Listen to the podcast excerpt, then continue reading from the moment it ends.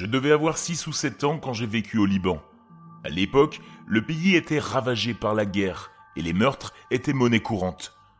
Je me souviens qu'à une époque particulièrement violente, où les bombardements ne cessaient que rarement, je restais à la maison, assis devant la télévision, à regarder une émission très très étrange. C'était une émission pour enfants qui durait environ 30 minutes et contenait des images étranges et sinistres. Aujourd'hui encore, je crois qu'il s'agissait d'une tentative à peine voilée de la part des médias d'utiliser des tactiques d'intimidation pour que les enfants restent à leur place. Car la morale de chaque épisode tournait autour d'idéologies très conservatrices. Des trucs comme les mauvais enfants se couchent tard, les mauvais enfants ont les mains sous leur couverture quand ils dorment, et les mauvais enfants volent de la nourriture dans le réfrigérateur la nuit. C'était très bizarre, et en arabe pour couronner le tout. Je n'ai jamais compris grand-chose à ce qu'il disait, mais pour l'essentiel, les images étaient suffisamment parlantes pour que je comprenne le message. Ce qui m'a le plus marqué, cependant, c'était la scène finale. Elle restait sensiblement la même dans chaque épisode. La caméra zoomait sur une vieille porte rouillée et fermée. Au fur et à mesure qu'elle se rapprochait de la porte, des cris étranges, et parfois même angoissants, devenaient de plus en plus audibles. C'était vraiment effrayant. Surtout dans une émission pour enfants.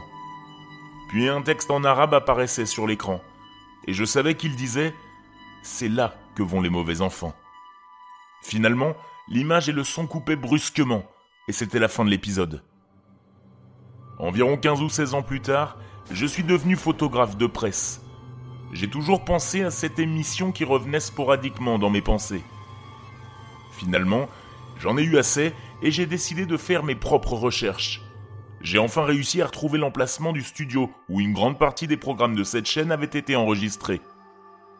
En poursuivant mes recherches et en me rendant sur place, j'ai découvert qu'il était aujourd'hui complètement désolé et il avait été abandonné après la fin de la Grande Guerre.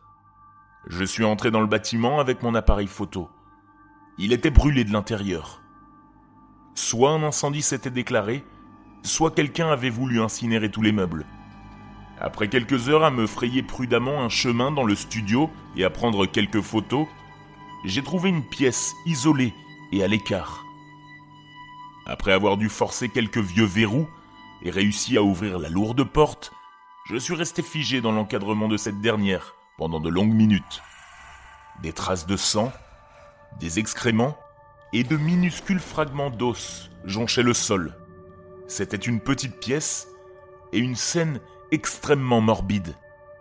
Mais ce qui m'a vraiment effrayé, ce qui m'a fait m'en aller ne plus vouloir revenir, c'est le microphone cadenassé dans une cage, suspendu au plafond, en plein milieu de la pièce.